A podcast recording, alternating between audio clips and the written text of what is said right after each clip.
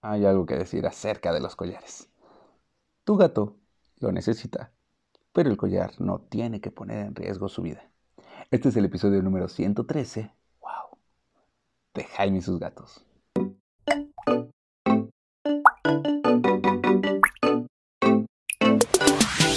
Hola, ¿qué tal? Yo soy Jaime, soy un cat lover, un amante de los gatos y comparto mi vida con cuatro maravillosos gatos, de los cuales la que más soporta los collares es Mina. Y eso porque desde cachorrita le ponemos collares. Los otros, Tara nunca le gustaron, Cabezón y Frey pues venían de la calle, así que no se adaptaron por completo al uso del collar. Pero luego me preguntan, oye, a ver, ¿qué tipo de collar? ¿Y qué tan importante es que use un collar? Bueno, hay que admitirlo, sí, las plaquitas tienen que, tu gato tiene que tener plaquita y una forma de identificación si sale a la calle. Si no sale a la calle y le tiene pánico a la calle, bueno, podemos esperar un poco, pero de todas formas, aunque sea casero, hay veces que tu gato se puede llegar a salir y es importante que tenga su plaquita. Hay personas, y viene como todo el debate del cascabel, que sí que hay toda una línea de estudios en los que no le hace daño al oído, pero tampoco, no sé, yo, yo soy como anti-cascabel. Y si tu gato sale a la calle, pues sí es recomendable que tenga cascabel, para que no extinga pajaritos, para que no destruya la fauna local, pero tampoco es tan recomendable porque puede haber otros depredadores que lo sigan, otras personas que lo escuchen por el cascabel, puede ser bueno o malo, o sea, ahí el tema del cascabel es todo un asunto. Yo personalmente estoy en contra y como mis gatos son caseros, no veo la necesidad de ponerles cascabeles. Y cuando han salido, porque Frey y Cabezón salen conmigo a la calle cuando se tienen su... de salir, ellos yo sé que no comen carne cruda. ¿Que cómo lo sé? Por la dieta bar. O sea, yo sé que es lo que comen los gatos, sé que no son cazadores. Hay otros gatos que sí son, cazadores que pueden llegar a ser un peligro. Así que ahí, si tu gato es un peligro para la fauna, por favor ponle un cascabel. ¿no? Pero bueno, me estoy desviando del tema. Estamos hablando acerca de los collares. Bueno, pues es que es, viene este asunto. hay dos situaciones aquí. ¿Para qué tu gato necesita un collar? Uno, para que tener su plaquita y que él se pueda identificar fácilmente. Y dos, para adornar a tu gato. Así de sencillo, ¿no? O sea, tal cual. ¿Qué sucede? Bueno, pues que hemos de ser sinceros, los gatos no son perros, ya lo hemos dicho, y tener un collar puede convertirse en un peligro para tu gato. ¿Cómo así?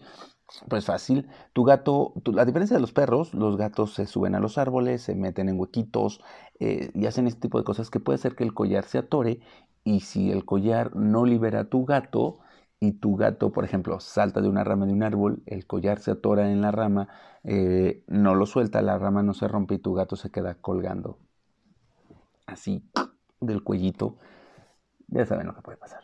Así que tienes que ponerle un collar de liberación, no un collar elástico, porque los collares elásticos, que dicen, es que es la otra opción, los collares elásticos pues eh, sí tienen elasticidad, pero tampoco aseguran que vayan a soltar a tu gato, al contrario, puedes estirarse, girar y apretar incluso más, ¿no? O sea, puede llegar a ser incluso más peligroso. Bueno, entonces, me estoy desviando tres tipos de collares que hay específicamente. Bueno, tres tipos de collares que le puedes poner a tu gato. Uno, el típico collar que tiene un broche de seguridad, que un broche o una este eh, o una de estas, se me olvidó ahorita el nombre de las cosas que tienen un, palito y que lo metes en los hoyitos. Bueno, esa, ¿no? Este, ese es como el modelo número uno, el modelo collar para perro adaptado para gato. Modelo número dos, el collar elástico, ¿no? O sea, que es como una liga o un resorte que se estira para que dices, ah, si mi gato se queda atorado, pues puede escapar. Y modelo número 3, los collares de seguridad. Los collares que se abren en cuanto hay un tirón fuerte. Estos collares se rompen, dejan que tu gato se vaya, no lo meten en peligro y este, el collar se pierde. Exacto, ese es el punto, que el collar se va a perder. Si tu gato es callejero, ya hemos hablado aquí de que tu gato no debe ser callejero. Aparte, en el caso particular que nos, atañe hoy en día, porque tu gato puede ser un peligro para la fauna de la, de la región.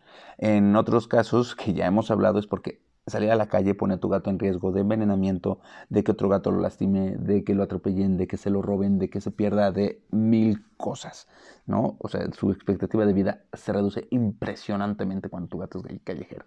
En cambio, los gatos caseros no tanto. Si tu gato es callejero, tiene que tener collar y collar con plaquita. Vas a tener que comprar varios collares y varias plaquitas porque debes de ponerle de los que se liberan. Tú no sabes si están en mitad de un pleito y un gato literal lo agarra y con las garras se le atora en el collar y no se pueden zafar. Puede ser peligroso. No sabes si se va a atorar en una rama, no sabes si se va a atorar en dónde. Entonces este collar de seguridad puede salvarle la vida a tu gato si sale a la calle. En este caso, no le pongas para nada los cinturones de villa. Hebilla era la palabra que no encuentras. Los collares de hebilla. No le pongas eh, cinturones de broche que no separa. No le pongas collares elásticos. Esto puede ser peligroso e incluso mortal para tu gato. ¿Sí? Ya si tienen cascabelito o no, bueno, ya pero además tienen que tener su plaquita. Esto es lo que lo convierte en algo rudo, porque el collar y la plaquita se van a perder. Pero ¿qué prefieres? ¿Que tu gato tenga una oportunidad o que lo encuentres con todo y plaquita? Ahí viene esa situación. No dejen que sus gatos sean callejeros. Ahora, para los gatos caseros la situación cambia drásticamente.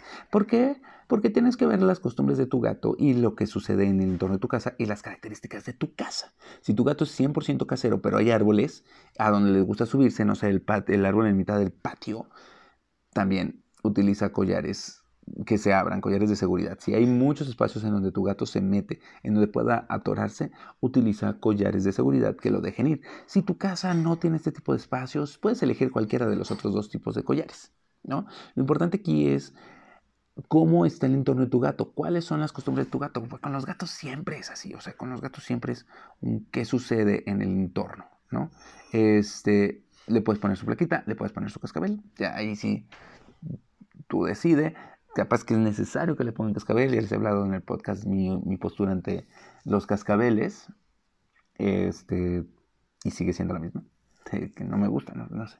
De hecho, oficialmente no me gusta ponerles collares pero son caseros. Si fueran callejeros, ahí sí quizá otro gallo cantaría y los hubiera acostumbrado al uso de collar, ¿no?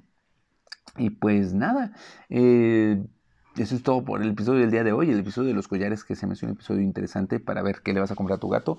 Pues depende de qué collar va a usar tu gato, depende de si es callejero o si es 100% casero.